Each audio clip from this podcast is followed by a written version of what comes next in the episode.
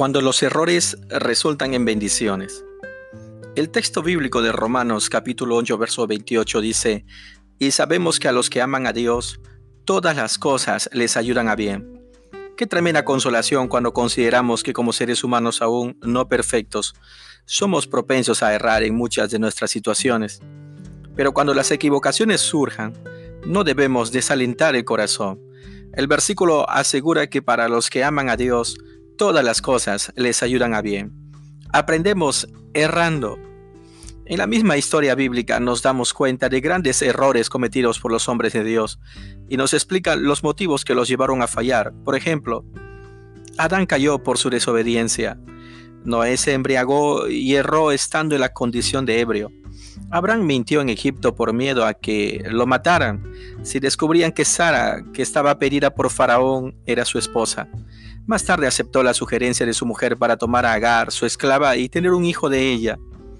Moisés huyó de su excelente posición en Egipto debido a un homicidio que cometió, y siendo ya viejo no pudo entrar en la tierra prometida debido a una rebeldía en su corazón.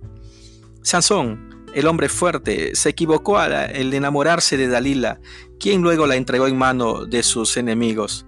David cayó con Bexabé por una lascivia sin control en su mente. Salomón se equivocó al tomar muchas mujeres y cayó en idolatría, y así otros más.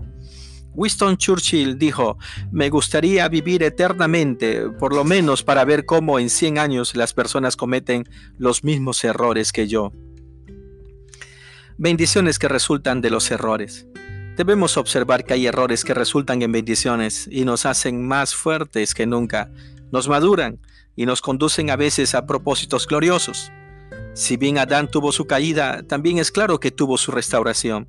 El pacto de Dios con Noé, que no nos volvería a castigar con diluvio, todavía nos es visible hoy en la señal del arco iris en el cielo.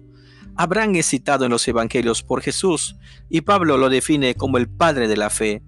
Moisés, si bien no entró en la tierra prometida, pero aún es el único después de Jesús que habló con Dios cara a cara.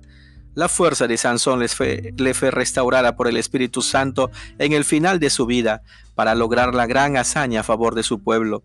David fue restaurado y continuó siendo el hombre conforme al corazón de Dios. Salomón en la última etapa de su vida aconsejó que no hay nada mejor en la vida que seguir el mandamiento de Dios y temerle a Él todos los días sobre nuestra tierra. El vacilante Pedro llegó a ser un gran pescador de almas para el reino de Dios. La Biblia enseña de un Dios de restauración, de nuevas oportunidades. Si hoy tuviste un fracaso, mañana puede que tengas una gran victoria. Si hoy tuviste una caída, mañana tal vez estés en una mesa aderezada para vergüenza de tus enemigos. Si por la mañana dudaste de su misericordia, por la noche estarás cantando de su fidelidad. Hoy lloras, mañana ríes. Hoy te afliges, mañana cantas. Y lo interesante de todo esto es que los errores de hoy son tu aprendizaje del mañana. Las aflicciones del presente son tu gloria venidera. Eres llevado de triunfo en triunfo, de poder en poder por el Espíritu Santo.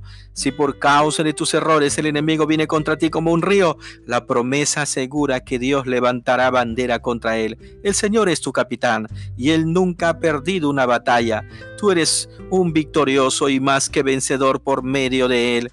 Naciste para ganar porque aún de las derrotas aprendes. Eres un hombre bendecido, por lo tanto estás destinado al éxito.